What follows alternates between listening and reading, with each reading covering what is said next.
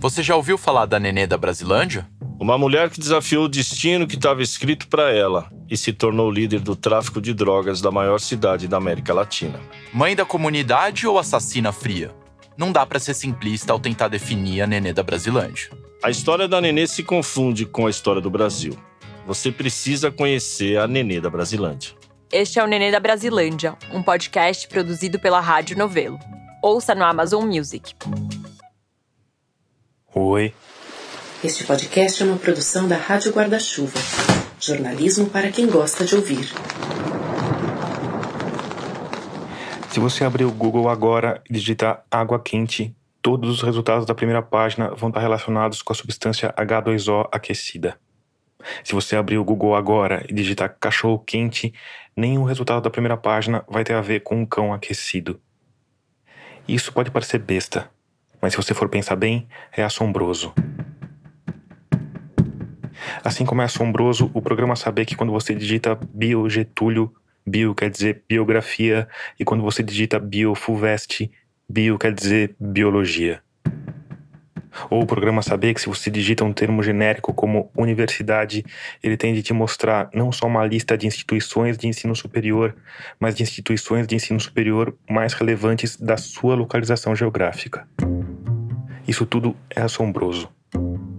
Mas hoje o Google é tão eficiente e tão onipresente que a gente não pensa mais nisso, assim como a gente não pensa numa usina hidrelétrica quando bate os dedos no interruptor ao chegar em casa.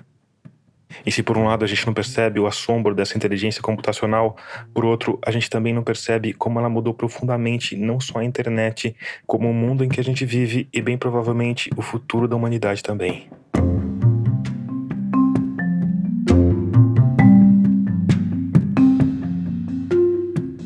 A ideia que daria origem ao sistema do Google apareceu por acaso na década de 1990, quando um estudante de ciências da computação de Stanford chamado Lawrence Edward Page estava procurando um tema para se ocupar. Ele começou pensando num sistema que permitisse que as pessoas fizessem comentários nos sites. Era um problema e tanto, porque sites grandes provavelmente teriam muitos comentários.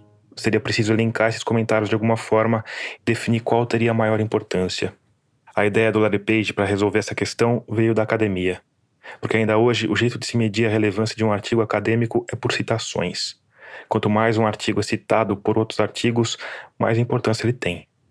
A ideia do Page era fazer isso na internet usando algo muito parecido com as citações: os links. Essa tecnologia daria uma nota para os sites conforme a relevância na internet. Esse é o jornalista, pesquisador e empresário Guilherme Felite. E como é que ele vai julgar a relevância aqui? Ele vai considerar um termo técnico chamado backlink. O Guilherme Felite cobriu negócios e tecnologia por mais de uma década. Hoje é titular do podcast Tecnocracia e tem uma empresa chamada Novelo Data, especialista em análise de dados.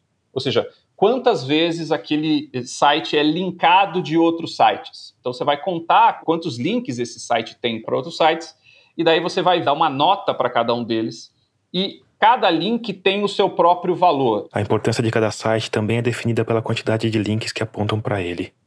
Se o portal da agência pública tem um link apontando para o seu site, ele vai ter um peso maior do que um link naquele blog que você criou com seu primo e que não é atualizado desde a internet de escada. E a ideia era boa, mas tinha um problema. É muito fácil saber para onde os links de uma página estão apontando, é só clicar nele, mas é bem mais complicado saber os links que estão apontando para uma página. Em outras palavras, os links só funcionam numa direção. Para resolver esse problema, o Larry Page precisou de ajuda. Quem ajudou ele a tirar isso do chão foi um outro sujeito chamado Sergey Brin. A saída para o problema foi basicamente usar o computador que ficava no dormitório do Larry Page em Stanford para copiar a internet inteira e assim mapear todo o emaranhado de links que ligavam todos os documentos do hipertexto. E tudo bem que a gente está falando da internet da década de 1990, mas ainda assim, em vários momentos, esse processo usou toda a largura de banda da universidade, o que não deve ter deixado os coleguinhas muito felizes, mas o importante para nossa história é que o resultado foi inesperadamente bom. Em pouco tempo, o Brin e o Page perceberam que aquela história de descobrir um jeito de colocar comentários nos sites tinha ficado pequena. Eles tinham descoberto o caminho para resolver um dos maiores problemas de uma internet que crescia caoticamente, espalhada por HDs de todo o planeta um sistema de buscas eficiente que ajudasse pessoas comuns a acharem o que precisavam algo que hoje pode parecer corriqueiro para você, mas que na época não era. A abordagem automatizada do PageRank, ainda quando era um projeto acadêmico em Stanford, já dava resultados melhores do que Yahoo, Alta Vista e todos esses outros que estavam disponíveis.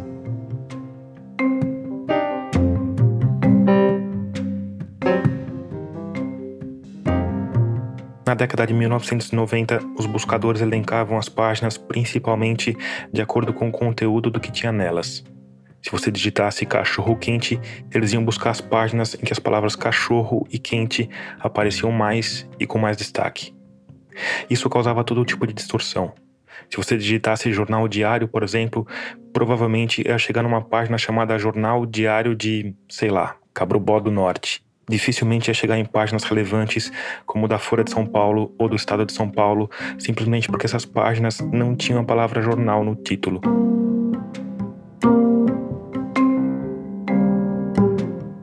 Além disso, conforme a internet crescia, os buscadores que funcionavam a partir do conteúdo das páginas tinham mais trabalho para escanear tudo e achar resultados satisfatórios.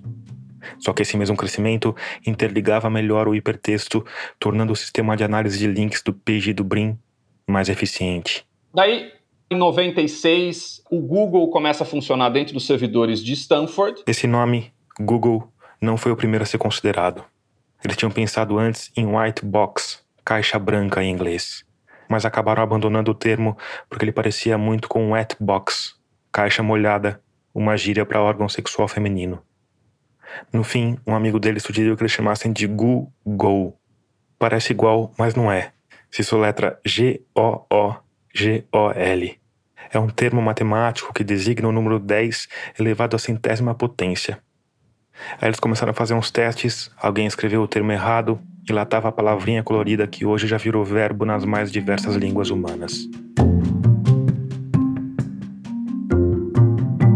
Atualmente, a empresa que controla o Google se chama Alphabet, mas em nome da clareza e da concisão, na maior parte das vezes, a gente vai chamar ela de Google mesmo.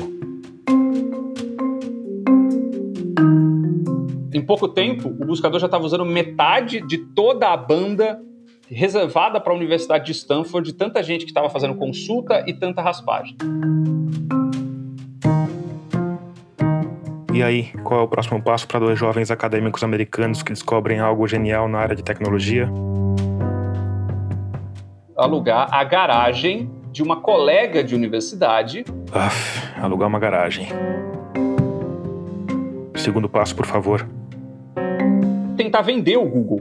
Porque afinal de contas a gente está falando de dois sujeitos que eram pesquisadores e se se você já encontrou algum pesquisador, 98% deles não tem tino comercial nenhum tocar uma empresa nesse aspecto, porque também não foram treinados para isso.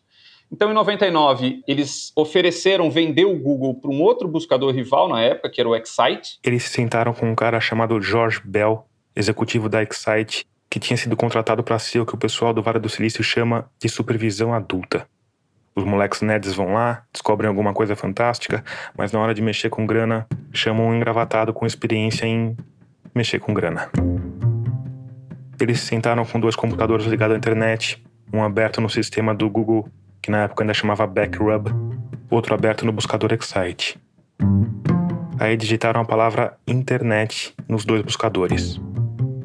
Os primeiros resultados do Excite eram uma lista de sites chineses onde a palavra internet grafada em inglês aparecia boiando num mar de caracteres incompreensíveis. Os primeiros resultados do Google levavam para páginas que ensinavam a usar navegadores de internet. Era basicamente o resultado ideal. E o que o supervisor adulto fez diante daquela maravilha tecnológica? Torceu o nariz. O problema o Excite ganhava dinheiro com anúncios que eram mostrados no site. Ou seja, as pessoas tinham de ficar no site para ver os anúncios. E como o sistema do Page e do Brin era muito eficiente e muito rápido, o supervisor adulto da Excite tinha medo, veja só, de perder dinheiro porque as pessoas não iam ter tempo de ver os anúncios. Segundo o jornalista americano Stephen Levy conta no livro Google Uma Biografia, quando se sentaram para essa reunião, os dois estudantes de Stanford já tinham um valor em mente a ser cobrado pela invenção deles: 1,6 milhão de dólares. Hoje, Míseras duas décadas depois, a Alphabet, empresa que controla o Google, vale 1,4 trilhão de dólares. Lembrando que um bilhão é mil milhões, um trilhão é mil bilhões. E se isso não te deu uma boa dimensão do que significa o preço de todas as empresas filhotes daquela primeira ideia do Page do Brin, bom, o valor é quase igual à soma de tudo que o Brasil produziu em 2020, quando o nosso produto interno bruto foi de 1,45 trilhão de dólares.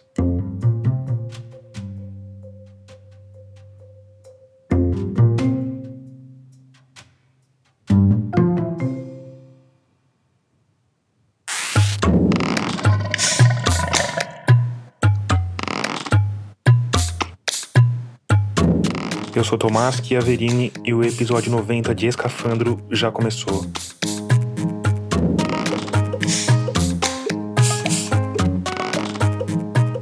Nele, a gente vai falar de como o Google inventou um novo tipo de capitalismo e mudou para sempre as nossas vidas. Antes, eu preciso te lembrar que a Rádio Escafandro é orgulhosamente mantida pelos ouvintes por meio de uma campanha de financiamento coletivo. E ultimamente, a gente está com uma campanha dentro da campanha a campanha dos cinco reais. A ideia por trás dela é ter mais apoiadores, mesmo que esses apoiadores só possam contribuir com valores mais baixos. Com isso, a gente pulveriza a nossa fonte de renda numa comunidade maior e aumenta a solidez do projeto. Porque com uma base ampla, se um ouvinte tiver de parar de assinar, ou 10 ouvintes, ou 100 ouvintes, isso impacta pouco o nosso trabalho. Dessa forma, a gente consegue ter mais previsibilidade mais planejamento, o que permite que a gente siga em busca do objetivo de sempre. Entregar episódios cada vez melhores, mais exclusivos e mais relevantes para você.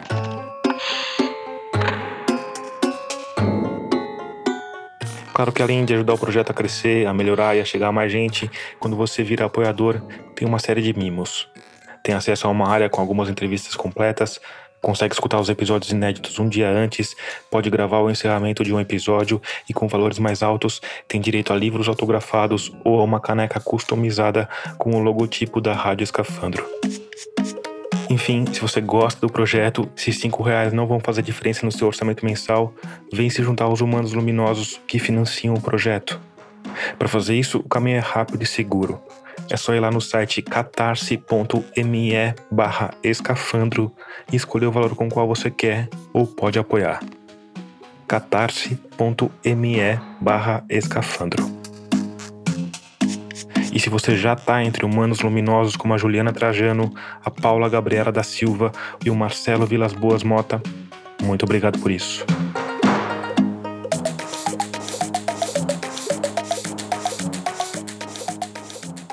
A reunião com o pessoal da Excite foi meio que a gota d'água pro Brim e pro Page perceberem que eles iam ter que tocar aquela empresa sozinhos. E isso deixava basicamente dois problemas pela frente. O primeiro é achar um executivo que conseguisse liderar esse processo. O supervisor adulto, lembra? E deixasse o campo aberto para que os dois fundadores conseguissem fazer que, o que eles querem, que é desenvolvimento de produto. A primeira ideia que eles tiveram era tão disparatada que, ironicamente, deixava clara a importância de ter o tal supervisor adulto.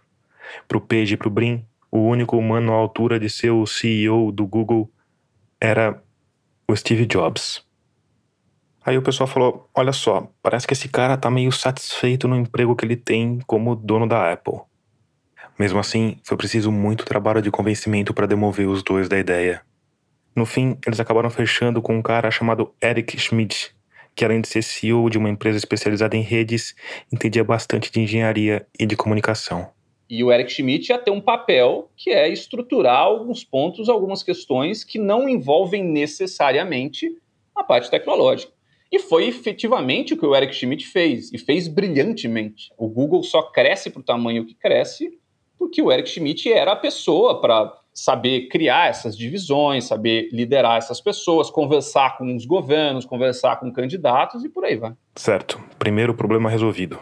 Segundo problema, Guilherme Felice, por favor. O segundo era garantir uma fonte de receita, porque afinal de contas você tinha um volume crescente de pessoas visitando sites, você tinha um volume crescente de queries sendo feitas, mas você ainda não gerava dinheiro. Você basicamente estava queimando o capital de, de investimento em servidor, um funcionário e outras coisas do tipo. Um dos primeiros investidores a despejar um basculante de dinheiro no Google foi ninguém menos do que Jeff Bezos, fundador da Amazon, o que só mostra pra gente que o mundo é pequeno, mas o Vale do Silício é menor. De qualquer forma, por mais ricos que fossem os investidores, eles queriam ver resultados. E a primeira ideia que eles tiveram para isso foi a mesma ideia que todos os donos de site de sucesso têm: colocar anúncios. E eles começaram a fazer isso, da forma mais tradicional possível, num processo que envolvia inclusive um pedido formal do anunciante a ser enviado por fax. De novo, segundo Steve Levy, eu vou usar várias histórias do livro dele, o Sergey Brin, que tinha fama de ser muquirana, achou aquela coisa de fax um pouco estranha. E o chefe do setor de vendas teve de garantir que sim, eles teriam anúncios suficientes para cobrir o valor de um aparelho de fax. E aí, durante um tempo, esse esquema funcionou. Com executivos de vendas do Google levando os clientes para jantar, explicando a ferramenta e mostrando um exemplo de link patrocinado que aparecia no topo das páginas de busca, na época diferenciado por um fundo amarelo. E o sistema até que funcionava, mas funcionava mal. Eles estavam usando uma tática analógica criada para outdoors e jornais impressos para um meio digital que era completamente diferente. Até que em outubro de 2000, o Google deu o primeiro passo rumo aos trilhões. Eles perceberam que a abordagem tinha de mudar, porque por um lado as buscas eram únicas e altamente segmentadas, por outro, o custo que eles tinham para mostrar um anúncio era muito baixo. E juntando essas duas pontas, eles enxergaram a oportunidade de criar uma ferramentinha que no começo pareceu ingênua, mas que mudou os paradigmas da publicidade. Uma ferramentinha chamada AdWords. Ad de anúncio, Word de palavra. Então, basicamente, você quer atrelar o seu produto aos resultados de uma busca. Você não vai fazer como alguns buscadores pré-Google fazia, que é basicamente vai aceitar uma grana para colocar como resultado orgânico.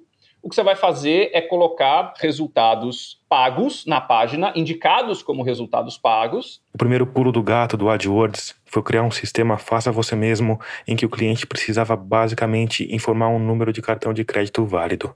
O segundo era oferecer um ambiente segmentado que permitia que os valores fossem muito baixos. A ideia é que eles pudessem atrair empresas pequenas que nunca tinham pensado em anunciar no mercado digital de publicidade. E quem seria o primeiro anunciante da história do AdWords? O Google, claro. Em outubro de 2000, eles publicaram a singela e brilhante peça publicitária. Tem um cartão de crédito em 5 minutos? Anuncie no Google agora. Apesar de terem mostrado o anúncio só para uma parcela do público, em questão de minutos, alguém já tinha se cadastrado e menos de meia hora depois, algum outro usuário que digitou lagostas vivas na busca do Google viu um anúncio de uma empresa chamada Lively Lobsters algo como bom, lagostas vivas. A partir daí, esse sistema foi evoluindo, chegando a um modelo sofisticado em que o preço de cada anúncio era definido em leilões virtuais instantâneos. Esses modelos já mudaram muito nos primeiros anos de lançamento do AdWords, em que os anúncios eram mais distintos dos resultados orgânicos. Tem pesquisas recentes que falam que o usuário médio quando entra lá, não consegue distinguir o que é anúncio do que é resultado orgânico. Uhum. Talvez exista uma confusão meio padrão aí, porque quando o usuário clica no anúncio, o Google ganha, quando ele clica no, no orgânico, o Google não, não ganha. De qualquer forma. O negócio dá tão certo que vira a sua fonte de receita até hoje. Principal fonte de receita. Aspas para uma fala do Sergey Brin sobre esse momento em que a grana começou a entrar. Honestamente, quando ainda estávamos nos dias de boom da internet, eu me sentia um otário. Eu tinha uma empresa nova de internet assim como todo mundo. Ela não era lucrativa como a dos outros e aquilo era bastante difícil. Quando começamos a ganhar dinheiro, senti que tinha um negócio de verdade. Quando os caras perceberam que estava o sucesso desgraçado, eles falaram: tá bom, mas a gente tem um sistema tão bom que a gente não precisa restringi-lo só aos nossos sites. A gente pode levar esses nossos anúncios para os sites de outras plataformas que não são gerenciadas por nós. Em 2003, o Google lançou o AdSense. Enquanto o AdWords vendia anúncio dentro do programa deles, o AdSense inseria esses anúncios em sites que firmassem uma parceria com o Google. Você tinha um blog sobre decoração, escrevia um texto sobre a importância das flores para os ambientes e vendia um anúncio pelo AdSense era bem provável que seus leitores topassem com uma caixinha de anúncio de uma floricultura. Basicamente, você desmembra uma parte do AdWords, mas você meio que pulveriza isso para bilhões de sites da internet. É, até hoje, rende anualmente bilhões de dólares para os caras, mas o search ainda é o maior. E aqui, talvez você, minha ouvinte comunista, esteja um pouco incomodada, porque você clicou num programa sobre uma empresa de tecnologia e está escutando a gente falar sobre publicidade. Pois é, esse talvez seja o ponto mais importante do episódio. Porque diante dos resultados financeiros do AdWords e do AdSense, a vocação do Google mudou. Ele deixou de ser, sobretudo, uma empresa de tecnologia para virar, sobretudo, uma empresa de publicidade. O Google e o Facebook, eles não têm vergonha nenhuma de falarem que são empresas de publicidade até hoje. Nenhuma. Eu entrevistei o Eric Schmidt em 2011, alguma coisa desse tipo, e ele falou com todas as letras: a gente tem muito orgulho de ser uma empresa de publicidade. Porque o que paga as contas, paga as piscinas de champanhe, as casas nos Alpes e todas essas coisas, é o volume da publicidade que foi direcionada de, outros, de outras fontes dos anos 80 e anos 90 para servidores do Google e do Facebook. E aí, se o objetivo era ser uma empresa de publicidade, o Google ia fazer o possível para ser a empresa de publicidade mais eficiente do mundo. E para isso, ele precisava saber tudo o que podia sobre os potenciais consumidores a que tinha acesso. E para isso, ele precisava ter mais acesso a mais potenciais consumidores. E daí o Google começa a comprar e a desenvolver ferramentas que vão, de um lado, ajudar muito a vida das pessoas, mas por outro também compilar dados sobre a vida dessa pessoa de uma maneira em que você vai começar a criar um perfil dessa pessoa e atrelar esses dados para saber que aquela pessoa que está querendo a abobrinha pode talvez estar interessado também em aviação, em ler romances de época, e passear domingo de manhã na sua bicicleta enquanto tiver sol. Você tem, aos pouquinhos, a montagem de um sistema publicitário que não fica só nas intenções da busca. E vai ter uma série de outras fontes de dados que vão complementar esse perfil. Aí ele vai se tornando uma empresa. Esse é o sociólogo Sérgio Amadeu da Silveira. Que é capaz de ter dados de quem tem e-mail dela, dados de quem está fazendo busca, e dados dessa rede de, de rastreamento. Ele é professor da Universidade Federal do ABC e pesquisa redes digitais e as implicações políticas da inteligência artificial. Quando você chega num site jornalístico, o banner vai ser o banner que tem a ver com a busca que você fez no Google, entendeu? Você estava buscando geladeira, então o banner vai ser de geladeira. Então isso começa a mudar a publicidade. O passo decisivo nessa direção aconteceu em 2007, quando o Google desembolsou 3,1 bilhões de dólares para fazer a maior compra da sua história, que não, não foi o YouTube. Double click. O Google compra essa empresa. Se você não é da área de tecnologia, é provável que você nunca tenha ouvido falar nessa compra nem nessa empresa. Mesmo porque a DoubleClick é o tipo de empresa que não gosta muito de aparecer que prefere operar nas partes invisíveis da internet. Ela é uma empresa especializada numa singela armadilha digital que atende pelo nome de cookie. É um pequeno arquivo digital que se chama cookie. Ao colocar esse cookie na sua máquina, quando você está acessando um site que tem um acordo com a empresa que colocou o cookie, essa empresa que você está acessando ela sabe que é você porque você tem aquele cookie numerado na sua máquina, no seu browser. Entendi. Então ela te identifica. E aí o que acontece? Toda a sua navegação, ou quase toda, vai sendo identificada. O horário que você entrou, quanto tempo você ficou, se você foi para uma outra página do site, quantas páginas você viu, se você saiu do site para outro site que é da rede de cookie, que está nessa rede, ele vai também te identificar. Então, você praticamente tem um rastreador digital. E daí tem uma outra compra que é absolutamente fundamental, mas que meio que passou sob o radar de todo mundo naquela época, que eles em 2007 eles pagam uma quantia não revelada para uma startup chamada Android. O Android vira o Android, um sistema operacional. E daí todo mundo fala, putz, isso é genial, os caras vão ser o Windows do celular. O Android, no fim das contas, é uma fonte inesgotável de dados sobre hábitos das pessoas. O meu celular é Android. Lá dentro tem o Google, o Chrome, o Gmail, o Google Fotos, o Google Drive, o Google Lens, o Meet, o YouTube e o Google Maps. Nove aplicativos da Alphabet que estão o tempo inteiro colhendo dados sobre a minha vida. Sabendo que você precisa conectar a sua conta do Google no Android, no YouTube, quer dizer, grande parte das pessoas conecta as suas contas, é muito fácil você rastrear as pessoas nas diferentes plataformas e criar um perfil que vai dar muito mais coisa do que só a certeza da abobrinha ou da Britney Spears. O sistema é complexo o suficiente para usar cliques que você teve em blogs, ou buscas no YouTube, ou uma série de outros inputs de dados, para mostrar para você anúncios que o algoritmo acha relevantes em diferentes formas também. Não precisa ser um link patrocinado que vai aparecer no negócio de busca. Pode ser um, um anúncio no Google, no YouTube, pode ser alguma coisa que vai aparecer em algum outro. Uh, um site que nem é do Google, por causa do AdSense. E talvez o maior problema nisso tudo tenha a ver com o fato de que o Google sabe criar produtos que se tornam indispensáveis para a nossa vida. Mesmo a gente que sabe desses perigos, a gente olha para alguns dos produtos e fala, velho, isso aqui é tão bom que por alguns segundos você esquece daquele problema de privacidade. Sim. Eu acho que o principal exemplo para mim é o Google Fotos. O Google Fotos resolveu um problema que todo mundo tinha antes de todo mundo. Mas enfim, você tem um Android e você quer se assustar um pouco, busque no próprio Google, inclusive, a quantidade de informações, que informações o Google tem do seu Android. O primeiro link que eu escolhi clicar me levou para uma matéria do site Tech Tudo dizendo que o Google coleta 900 dados do Android todos os dias, mesmo se o usuário não fizer nada. Mas em defesa do Google, eu tenho de dizer que a primeira sugestão da busca foi uma página deles mesmos falando sobre dados e privacidade. Isso me levou até a minha própria página da conta Google, onde eu descobri que eles coletam meus dados em nada menos do que 46 aplicativos. Eu também descobri que dá para clicar num botão e exportar esses dados, o que eu obviamente fiz, ao que o Google respondeu: ok, tudo bem, mas vai demorar. Provavelmente horas, talvez dias. No fim, não demorou tanto e em menos de uma hora meus arquivos estavam prontos para serem baixados. Eu baixei e acabei num burocrático anticlímax, perdido num mar de pastas e subpastas recheadas de arquivos, a maior parte deles em extensões que meus programas de civil não foram capazes de abrir.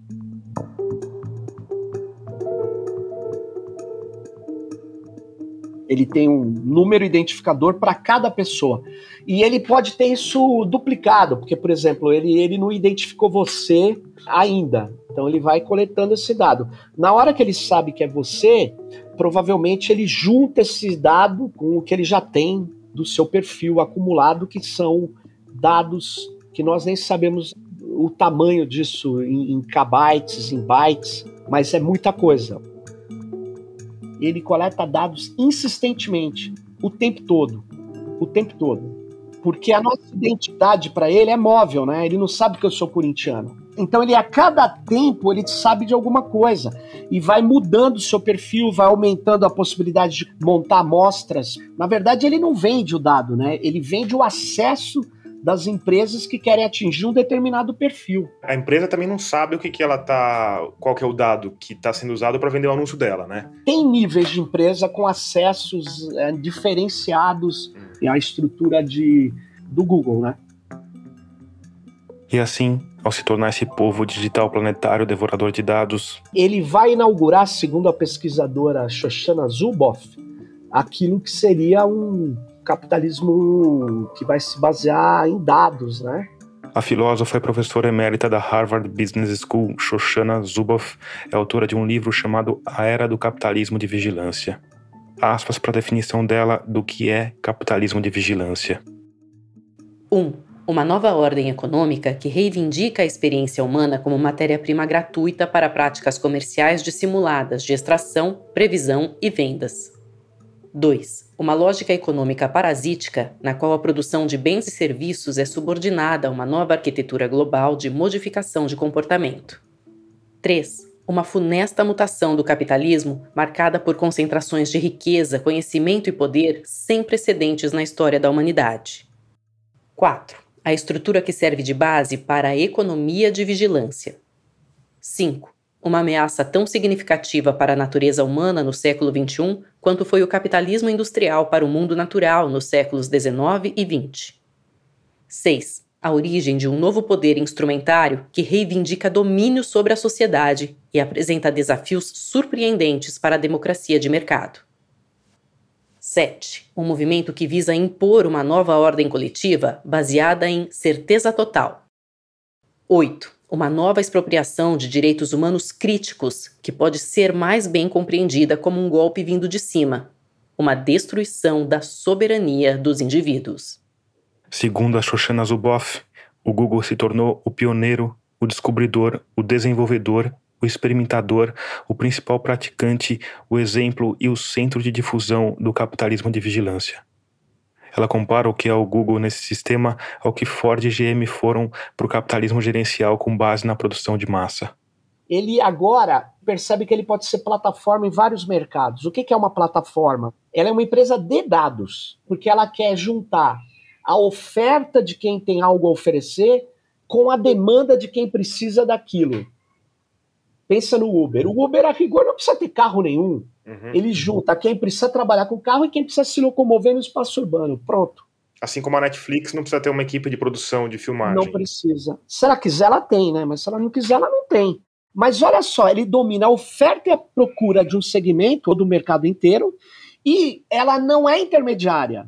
Porque ela, por exemplo, o mecanismo de busca, tem um monte de site ofertando informação, tem um monte de gente precisando de informação, tem uma oferta e uma demanda. Só que na hora que ela vai entregar para a demanda as informações, ela hierarquiza, ela interfere, ela tem um tratamento da informação. É como o Uber hoje. Se o Uber quiser mandar todos os motoristas para a zona norte de uma cidade, ele põe. Ele tem os dados, ele tem a informação, ele tem o acesso para manipular as coisas. Um exemplo do Uber é ele manipular preço Sim. quando você está, por exemplo, tarde da noite. Pode ser até que tenham motoristas disponíveis, mas ele vai manipular esse preço porque ele sabe que você precisa daquele carro naquele momento, né? Perfeito, ele sabe, e muitas vezes ele já sabe o seu padrão. Aqui, importante fazer uma ressalva. Essa hipótese que eu coloquei é narrada por vários usuários e existe uma ação nos Estados Unidos que acusa o Uber de manipular preços. Mas assim como no caso do Google, os algoritmos são fechados e ninguém sabe exatamente o que acontece nos HDs espalhados pelo planeta. Um dos modelos do digital e o que dá mais dinheiro e o que está mais bem sucedido hoje é esse. É esse modelo de coleta de dados, tratamento de dados para poder interferir eu chamo de modulação do comportamento. Porque não é, é, Quando a gente usa o termo manipulação, fica parecendo que nós estamos falando de uma coisa que não tem alternativa, uma coisa que, que a velha sociologia funcionalista usava para falar da comunicação de massas, né? Que basta você falar uma informação falsa que todo mundo vai acreditar. Não é bem assim, né? Eu falo modular porque tem um campo que ela controla de você, mas se você quiser, você sai fora dele, né? você tem a sua bagagem cultural, suas informações, né? Mas ele tenta controlar o seu olhar. A principal coisa que essas plataformas fazem, as de comunicação principalmente, é controlar o olhar da gente, porque elas não fazem o conteúdo, né? O próprio Google, né, no YouTube, ele monta a primeira página que você vai chegar. Quem que monta? Um sistema algorítmico. Uhum.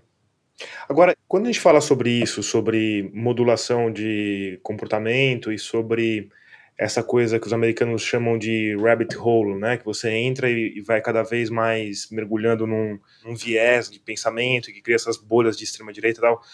A gente está acostumado a associar isso ao YouTube, né? Que é do grupo Google. Sim. Esse tipo de modulação acontece em outros espaços, outras plataformas do Google. Ele modula sim no, no buscador, né? Certamente. Uhum. E o mais curioso, quando eu clico no link que ele nos dá, ele sabe que sou eu que estou clicando e ele vai melhorando a rede neural dele, né? Porque são redes neurais, principalmente, que ele usa ali, que é um tipo de algoritmo específico de aprendizado de máquina, né? Ele cria modelos para nos receber e atender os nossos interesses, né?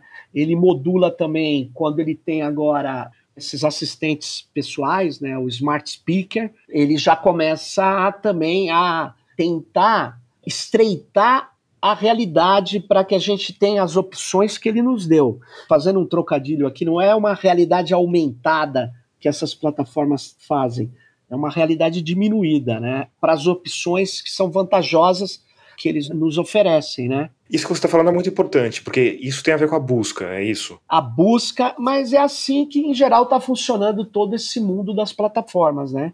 Mas é, porque eu, eu acho que isso é, é extremamente importante da gente falar, porque isso perverte a origem do Google, certo? Porque o objetivo do Google era fazer uma busca eficiente. Sim, agora não. E a partir do momento que você faz uma busca que você tem o objetivo de coletar dados e vender anúncios, essa busca deixa de ser eficiente para o propósito de ser uma busca, certo? Perfeito, perfeito. Ela, ela perde qualidade, mas ele sabe, o Google, que existe até o verbo googlar, né? Vai lá e dá um Google, né?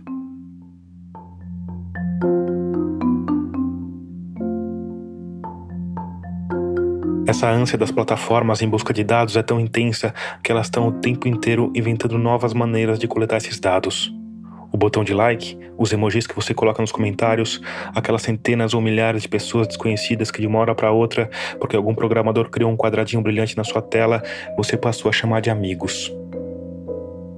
Saber o número de amigos que eu tenho é impossível. Só que eles inventaram um bonequinho, que é um link, que fala, ah, você é amigo, você é conhecido, você. Aí começou a surgir um monte de métricas que eram impossíveis antes. Mas repare, são métricas e dados que são inventados, são criados. E o que interessa para eles é o que prende a atenção, é a espetacularização. Eu não acredito que o que o YouTube faz é privilegiar os conteúdos radicais, como falam. Não, ele privilegia os conteúdos espetaculares o que chama atenção, o que desperta a curiosidade, o absurdo. E o que gera engajamento também, né? O... É, isso, mas isso vai gerar engajamento. Uhum. Se você tá vendo uma cena absurda, você fica indignado, tem gente que não fica, mas ele sabe quem fica indignado e quem não fica indignado. Ele sabe porque muita gente reage, comenta, clica no joinha para cima, clica no joinha para baixo, volta para assistir de novo os trechos específicos, encaminha para os amigos. Mas, segundo o professor Sérgio Amadeu da Silveira, é provável que essas plataformas tenham também outras formas de saber. Nos escritórios de patente dos Estados Unidos, por exemplo, existem vários registros de softwares que tentam descobrir o humor do usuário por sinais mais subjetivos, como a velocidade de digitação. A gente, aliás, já falou sobre isso por aqui no episódio 14, Seu Cérebro no Insta. As pessoas falam, ah, nos colocam em bolhas. Eu não gosto muito desse termo bolha porque ele é enganoso porque o que eles nos colocam é em amostras. Por exemplo, uma empresa que atingiu um cara de uma idade tal que votou no Lula ou que não votou no Lula, que é corintiano ou é palmeirense, ele vai negociar isso, esse público para ser atingido, esse segmento para ser atingido, entendeu? E aí o, o algoritmo ele vai provavelmente estar tá monitorando essa pessoa e vendo se ele está acertando também. Aí ele te coloca naquela amostra lá, se você clicou no anúncio, toda hora. Ele te tira daquele isso. grupo, vai testar de novo para te colocar em outro. Deve estar o tempo inteiro falando isso, é isso. Sim, isso que você falou é muito importante. Sabe por quê? As pessoas não sacam. Ah, mas ele, como é que ele sabe que eu estou fazendo? É porque todo clique que eu dou na internet gera um rastro digital. e esse rastro é capturado. Ele é valioso. E sabe o que é preciso para guardar esse tesouro digital? Espaço e recursos naturais. Ele precisa armazenar isso em estruturas que são data centers, né? Essas estruturas são gigantescas, né? E elas já são um problema ambiental, né? Gasta muita energia, muita água, porque num data center, por exemplo, do Google, Alguns devem ter mais de uma centena de milhares de máquinas, mais de 100 mil computadores, servidores de alto processamento, e isso consome uma energia absurda, isso consome uma quantidade de água completamente descabida, né? Um dos data centers deles, durante um ano, consumia um terço da água consumida por uma cidade dos Estados Unidos, onde ele tinha lá a sua o seu centro de armazenamento de dados, né? Em 2021, um data center do Google na cidade de Dales, no Oregon, consumia mais de um bilhão de litros de água por mês. Um terço de tudo que a cidade consumia. Essa quantidade absurda de água é usada para resfriar as máquinas que guardam todos os seus e-mails nunca apagados, as suas fotos de gatinhos que estão na nuvem, mas também uma infinidade de arquivinhos que dizem que você gosta de abobrinhas, lê fofoca sobre a Britney Spears e acabou de adotar um cachorro. No início do século XXI, a gente dizia, e eu dizia também, né? O digital vai reduzir o impacto ambiental, porque vai deixar de usar tanto papel, a gente falava essas coisas meio ingênuas. O digital, de fato, permite uma certa redução de impactos ambientais, sem dúvida. Mas o modelo de negócio baseado em dados, que eu chamo de dataficação, esse amplia o impacto ambiental porque você tem que guardar essa infinidade de dados. E os dados que o Google tem, ele não vai passar para a Amazon, nem para a Microsoft, nem para o Facebook, porque são concorrentes, são plataformas. E nem para o IBGE, a... que poderia, por exemplo, criar uma política pública para melhorar alguma coisa, não é? Não, não vai passar para o IBGE. Ao contrário, ele vai, ele vai pegar os dados do IBGE, de, das prefeituras, de todo mundo, das universidades e guardar com ele.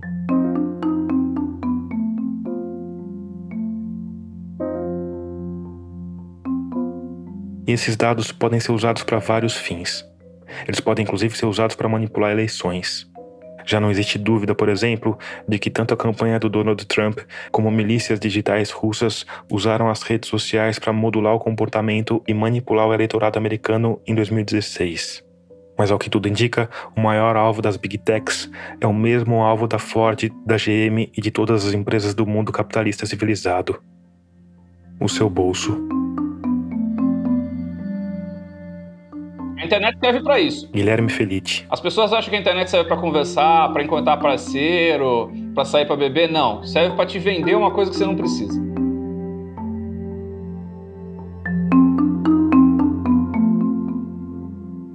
Em 2001, o Google contratou um cara chamado Bill Campbell, um ex-técnico de futebol americano, que tinha virado executivo de empresas de tecnologia, era o melhor amigo do Steve Jobs e era uma espécie de lenda no Vale do Silício.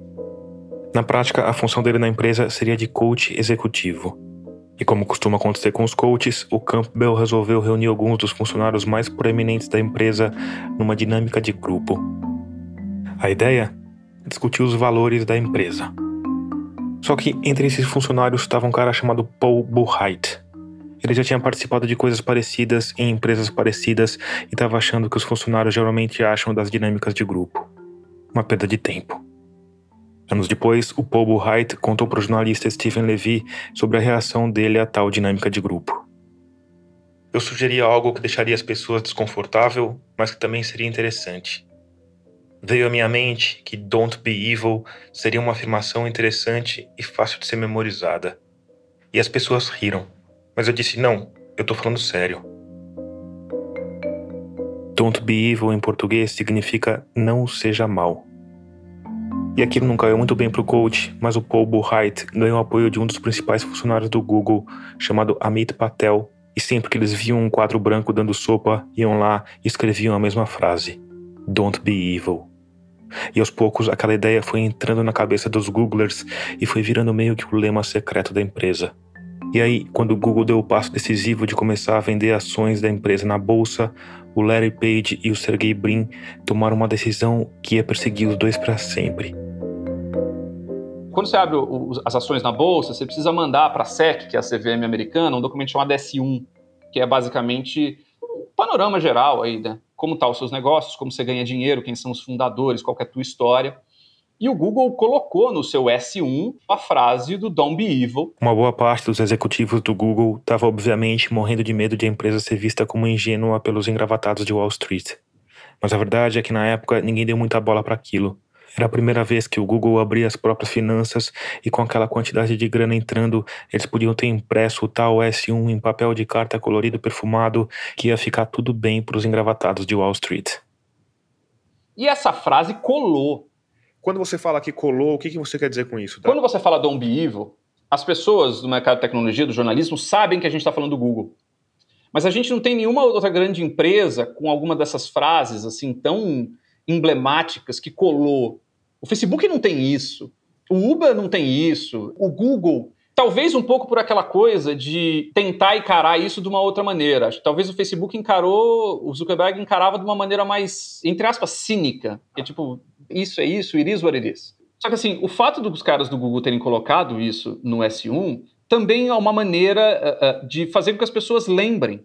Eles são cobrados por isso, porque eles se colocaram ali atrás. Se eles não tivessem colocado essa coisa de Don't Be Evil lá atrás, certamente as pessoas dariam de ombros. Ah, eles eram ruins, vis desde o começo. Acho que as pessoas estariam meio que ignorando isso. E eu suspeito que o Page e o Brin sabiam que eles iam ser cobrados como isso, como uma maneira de, de se manter no trilho. Você acha que foi tipo uma, uma mensagem para eles do futuro, assim, sabe? A gente sabe o que acontece com as pessoas nessa situação. Não se percam. Não se percam no caminho. Como diriam os mutantes, não vá se perder por aí. A gente vai deixar esse, essa barra aqui para vocês lá na frente. Se vocês se sentirem tentados a, a passar, quebrar essa barra, vocês vão sofrer as consequências disso, porque a gente quer garantir que vai ser mais difícil. É isso. Eu acho que era isso. Vamos retomar um pouco aquele, aquela história do Page e do Brin como dois pesquisadores com preocupações éticas que a academia, principalmente a academia de lugares de excelência como Stanford, incutem na gente. Existia aquele medo de você ir crescendo e ignorar algumas questões éticas que não deveriam ser ignoradas todo o arco de uma história, quando você tem alguém que tem muito sucesso, você sai de um papel e vira de um papel meio nesta capitinga, digamos assim, é, e vira um executivo. Essa referência foi muito, foi muito 40 a mais. Foi muito 40 a mais. Se você é jovem, se você ainda tem ressacas que duram só um dia, parabéns. Procure no Google Nelson da Capitinga, para o Google botar no seu perfil Nelson da Capitinga. Mas esse arco ele começa com uma coisa meio sonhadora, e daí a hora que dá tudo certo, você meio que vira um pastiche mais do mesmo, né? Você vira tudo aquilo que, de uma certa maneira, acho que você odiava. Que fatalmente foi o que aconteceu. daí virou um PR, virou uma estratégia. Virou um PR, mas ao mesmo tempo, durante muito tempo, a gente pode supor que esses caras estavam fazendo coisas que não estariam dentro desse mote, quer dizer, eles estavam sendo maus acreditando durante um bom tempo que ainda estavam sendo bonzinhos. Eu acho que muita gente continua acreditando que está sendo bonzinho. Até hoje. Você acha que continua? Não, não tenho dúvida. Muita gente continua acreditando. Dentro do Google, você diz? Dentro dessas empresas. E até gente que está ali no, no entorno, entendeu? Quando o teu salário depende de você acreditar nisso, sem dúvida nenhuma, tem muita gente que vai mergulhar de cabeça.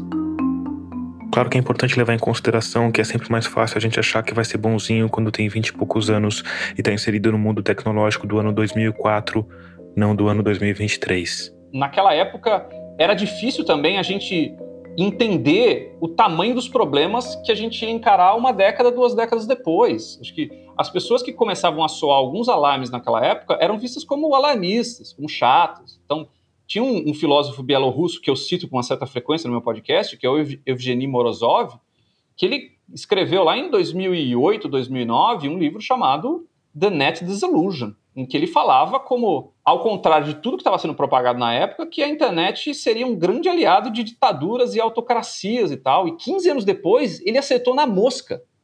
Na mosca. A gente está sentindo isso agora. E daí, sob essa perspectiva, quando você olha no espelho retrovisor, eu vejo essas cenas e parece uma coisa tão, sabe, uma coisa meio boba alegre, assim. Tanta coisa medonha que viria a acontecer e o mercado super poliana ali atrás achando que só tinha coisa boa. Enfim, é fácil também julgar quando a gente está olhando as coisas pelo retrovisor. Mas eu acredito piamente que eles acreditavam nessa história do Dom Bivo.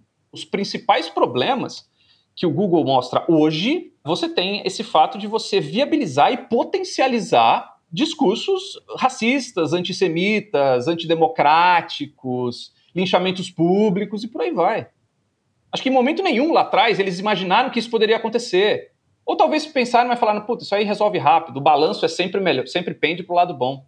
Por outro lado, existe uma autoenganação muito grande no mercado de tecnologia. Eles claramente estão convencidos de que não estão fazendo nada de errado. Ah, pode ter uma outra coisa, dá para fazer um ajustezinho, mas estou fazendo coisa boa. E isso eu vi com executivos de, de outras companhias de tecnologia. Isso é meio que uma câmera de eco. Os funcionários, os diretores, os presidentes, tá todo mundo fechado no mesmo ambiente, meio que repetindo essa mesma lógica. Isso não é um pouco irônico. Isso é muito irônico. Um dos principais problemas introduzido por essa lógica de redes sociais é fechar pessoas em bolhas é. que vão validar os seus pensamentos. Se você quiser saber mais sobre esse fenômeno, eu sugiro que você escute a nossa trilogia Profundezas da Rede, episódios 31, 32 e 33. A gente tem um crescimento de anti-vax, de nazista, de antissemita, pode colocar o crime que você quiser aí, por causa dessas bolhas. Uh, ironicamente, existe também a bolha da galera de tech em que você encontra validação para qualquer bobagem que você vai fazer sob o manto da inovação. Eu já ouvi umas desculpas que parece adolescente de 12 anos falando: não, eles estão com raiva de você porque você é foda, que você é inovador e tal. Além de figurar no S1 para o lançamento na bolsa, a frase Don't be evil também abria o código de conduta da empresa. Até que em 2018, tentando não fazer alarde, a frase sumiu dali. Foi parar no pé da página, mas numa versão atualizada. Numa livre tradução ficou mais ou menos assim: E lembre-se, não seja mal. E se você vir alguma coisa que acha errado, fale. Essa mudança pode parecer sutil, pode parecer uma adequação aos nossos tempos, um sinal de maturidade. Ao mesmo tempo, eu fico pensando no peso dessa decisão. Porque tudo bem, o mundo é matizado. É difícil falar em empresas boas ou empresas más sem parecer ingênuo. Mas uma vez que a frase está lá, essa carta da ingenuidade já está aberta. E tirar a frase tem um peso gigante. Porque por mais bobo que seja colocar a discussão nesses termos, ao fazer isso, o Google mostra que ser bom não é mais tão importante. Ele parece estar abraçando publicamente a própria condição de empresa maligna. Eu perguntei sobre isso para o Guilherme Felice. Estratégias de PR funcionam até um certo nível. A partir do momento que seu código de conduta não condiz com a cobertura que você está tendo, você vai ter um efeito reverso, em que basicamente as pessoas vão te cobrar por aquilo. Aí cai de novo aquela armadilha, entre aspas, que o Page e o Brin de 2000 colocaram para si mesmos. Grudou tanto na imagem que vai ter que ficar aí. E daí, toda notícia que sai em que descobre-se que o Google teve uma ação questionável, vai voltar essa coisa do, é, tá bom, don't be evil, beleza. Vamos lembrar que o Google tinha uma pesquisadora, a Timiniti Gebure, que foi uma das primeiras a alertar dos perigos éticos dos Large Language Models, muito antes de lançar o Chat GPT. Ela foi demitida do Google por soar o alarme de que existiam problemas sérios no desenvolvimento dessa tecnologia. Era o trabalho dela. Ela era responsável por essa parte ética de LLM. E essa demissão deu um trampolim para ela, para ela ser conhecida como uma das principais vozes críticas, não só a LLM, mas a maneira como as empresas de tecnologia, é, representadas pelo Google, abandonaram alguns conceitos éticos para embarcar na próxima onda. E o fato de deles tirarem originalmente o Don't Be Evil em 2018 coincide com o momento que começa a virar essa onda da cobertura otimista das grandes empresas de tecnologia. 2018 já era segundo ano do governo Trump e você já tinha uma série de, de reportagens mostrando como as redes sociais tinham sido abusadas, entre aspas, pela campanha do Trump e estava começando a decolar a investigação sobre interferência eleitoral da Rússia usando rede social. O assunto do ano, em termos de tecnologia, ou um dos assuntos do ano, é a instrumentalização de uma rede social criada nos Estados Unidos por agentes estrangeiros para se intrometer na eleição norte-americana. Tem uma série de porradas nos últimos anos que começam a mostrar para a sociedade que essa visão poliana da tecnologia só para o bem é um delírio.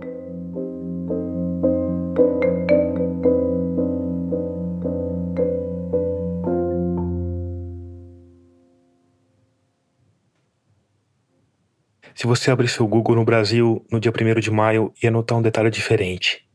No alto da página, bem embaixo do campo de busca, tinha uma frase escrita em letras azuis. Existem duas versões para essa frase. A primeira, o PL das fake news pode piorar a sua internet. E a segunda, o PL das fake news pode aumentar a confusão sobre o que é verdade ou mentira no Brasil. Essas frases são a ilustração perfeita de por que o Google teve de abandonar o Don't Be Evil porque elas são maquiavelicamente malvadas. Como você provavelmente sabe, elas estão falando do projeto de lei 2630, que foi criado em 2020 pelo senador Alessandro Vieira, do PSDB, e que no começo de maio ia ser analisado pelo Congresso para avaliar se ele seria transformado em lei ou não. Se ele teria de sofrer alterações ou não.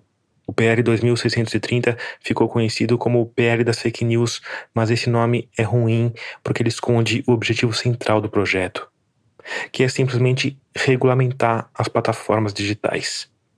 Porque hoje, se você usa o Google, o Facebook, o WhatsApp, o YouTube ou etc. para cometer um crime, essas empresas não têm qualquer responsabilidade legal.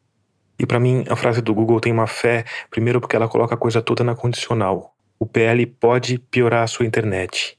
pode aumentar a confusão. E isso é uma técnica de dissimulação cínica que serve basicamente para fugir da justiça.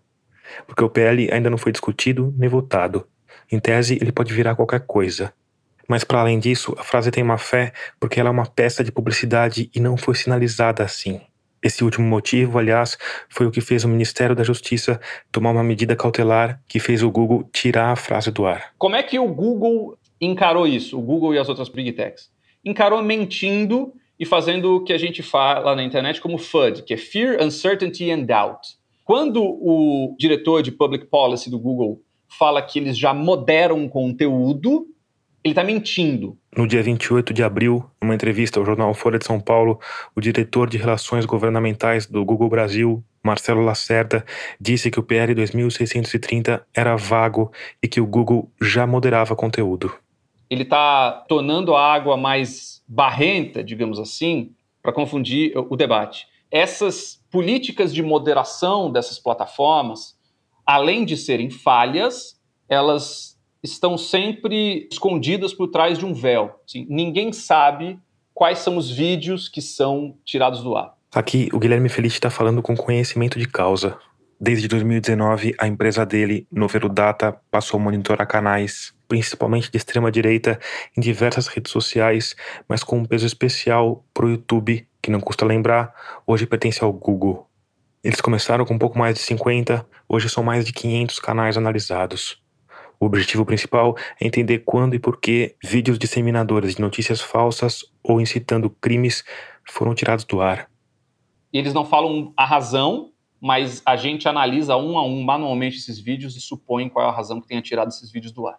Por exemplo, a já clássica apresentação do Bolsonaro atacando as urnas na frente dos embaixadores. O Google demorou muito a tirar daquilo, resistiu até que teve um certo momento, não aconteceu nada específico naquele dia, mas um certo dia eles acordaram e falaram: a gente vai precisar tirar esse vídeo do ar. Enquanto isso, o vídeo ficou lá durante um bom tempo, atacando o Estado Democrático de Direito brasileiro e tendo centenas de milhares de views. Essa decisão, importante dizer, foi um caso isolado. Quem tira do ar os vídeos, 90% das vezes, não é o YouTube. O YouTube faz limpezas muito pontuais. Acho que o dia que mais teve limpeza de vídeo, tipo, teve 20 vídeos apagados pelo YouTube, mas isso foi fora da curva. O normal é 2, 3. Dentro desse escopo de 500 canais. Dentro desse escopo de 500 canais. Então, diariamente você tem dezenas de vídeos que são deletados, até hoje, e você tem no máximo um, dois que foram tirados pelo YouTube. No, no máximo. É... O que a gente vê é que o YouTube tem estratégias de forçar youtubers a tirarem vídeos do ar sem tirar o canal. Isso é uma coisa que aconteceu tanto com o canal da Leda Nagli, em 2021, como do Alexandre Garcia. O YouTube vai lá, tira um vídeo do ar e dá um strike. E daí já marca como problemático dezenas de outros vídeos e fala: olha, eu já tirei um vídeo, você já ganhou um, um strike. Eu já marquei dezenas desses outros vídeos como problemáticos você tem a opção de você mesmo tirar esses vídeos do ar. Ou, se você não tirar, a gente pode tirar. Só que se você acumular três strikes em 90 dias, você perde o canal. E daí o que acontece? O canal do YouTube é muito valioso, tanto em termos de projeção como em termos de dinheiro. Então o que você vê é que esses youtubers vão lá e tiram esses vídeos do ar. Então você tem limpezas de centenas de vídeos que basicamente o YouTube forçou. Importante dizer também que esse esforço do YouTube um esforço cuja dimensão real a gente não sabe porque ela acontece a portas fechadas, não é o único fator que leva ao apagamento em massa de vídeos. A imensa maioria dessas, dessas limpezas gigantescas é feita pelos próprios youtubers quando alguma coisa acontece. Vamos voltar de novo a fevereiro de 2021. O deputado Daniel Silveira é preso em flagrante depois de ameaçar matar ministros do STF. No dia seguinte, o então também deputado federal bolsonarista Paulo Martins apaga, acho que cerca de 10 vídeos, todos eles falavam sobre atacar o STF ou fechar o Congresso. Quer outro exemplo? O Google sempre tolerou conteúdos que mentiam sobre tratamento precoce no Brasil. E aí você teve uma multidão de médicos que encheram as próprias, o próprio bolso de dinheiro e ganharam projeção na internet vendendo um tratamento que não era efetivo. Então, é, você tem essas pessoas que ganharam grandes fãs mentindo e ganharam dinheiro também fazendo esse tipo de coisa, e para o Google sempre foi de boa. Em abril de 2021, o ministro Luiz Roberto Barroso, do Supremo Tribunal Federal, manda o presidente do Senado instituir a CPI da pandemia. Na semana seguinte, o plenário do STF se reúne, corrobora a decisão do ministro Barroso e dois dias depois, o Google vai lá e anuncia que não vai mais tolerar conteúdos que falem, que mintam sobre hidroxicloroquina, ivermectina e o escambau. Então, a hora que você entende que o seu discurso online não está desconectado da realidade, ele continua sendo suscetível a punições da, do Código Penal e ações da Polícia Federal ou qualquer outro ramo da polícia, aí você dá dois passinhos para trás, finge que não falou aquilo lá para não sofrer as consequências. Quer dizer, na verdade é um crime continuado que está sendo cometido num espaço que é provido por essas plataformas e que continua acontecendo até que as pessoas que são os criminosos resolvam parar de fazer por medo de serem presos. É basicamente isso. É isso. É basicamente isso. Essa é a moderação que o diretor de Public Policy do Google fala que a plataforma faz. Segundo a agência pública, entre os dias 1 de abril e 6 de maio de 2023, o Google gastou 670 mil reais em anúncios do Facebook e do Instagram contra o PL 2630. E ao que tudo indica, essa foi só a ponta do iceberg de uma ampla campanha de desinformação que uniu a extrema-direita, parte das igrejas evangélicas e as big techs. Esse movimento deu resultado, e com medo de ver o projeto derrotado na Câmara, o relator, Orlando Silva pediu o adiamento da votação, que ainda não tem data para acontecer. No dia 12 de maio, o ministro do Supremo Tribunal Federal, Alexandre de Moraes, determinou que a Polícia Federal abrisse um inquérito sobre dirigentes do Google e do Telegram. O inquérito é resultado de uma união de poderes significativa. Foi determinado pelo ministro a partir de um pedido da Procuradoria-Geral da República, que por sua vez foi provocada pelo presidente da Câmara, Arthur Lira. O objetivo é investigar se os dirigentes do Google e do Telegram participaram de uma campanha abusiva contra o projeto de lei 2630.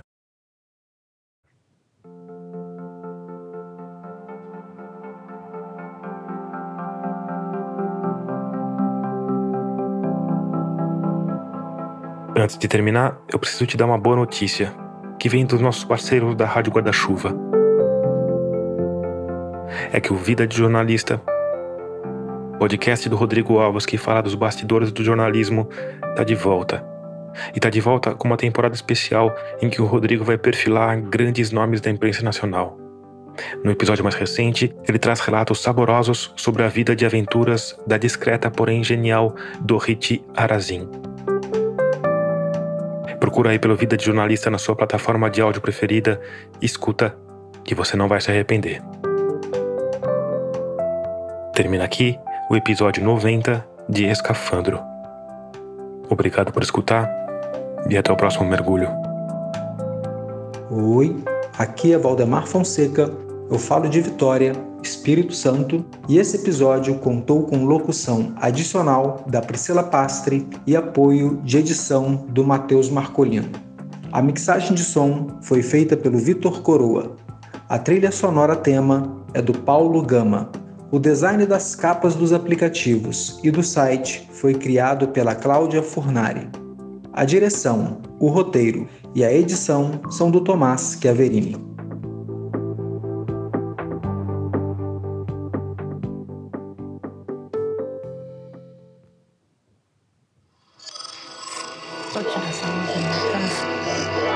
Esse podcast é apresentado por b9.com.br.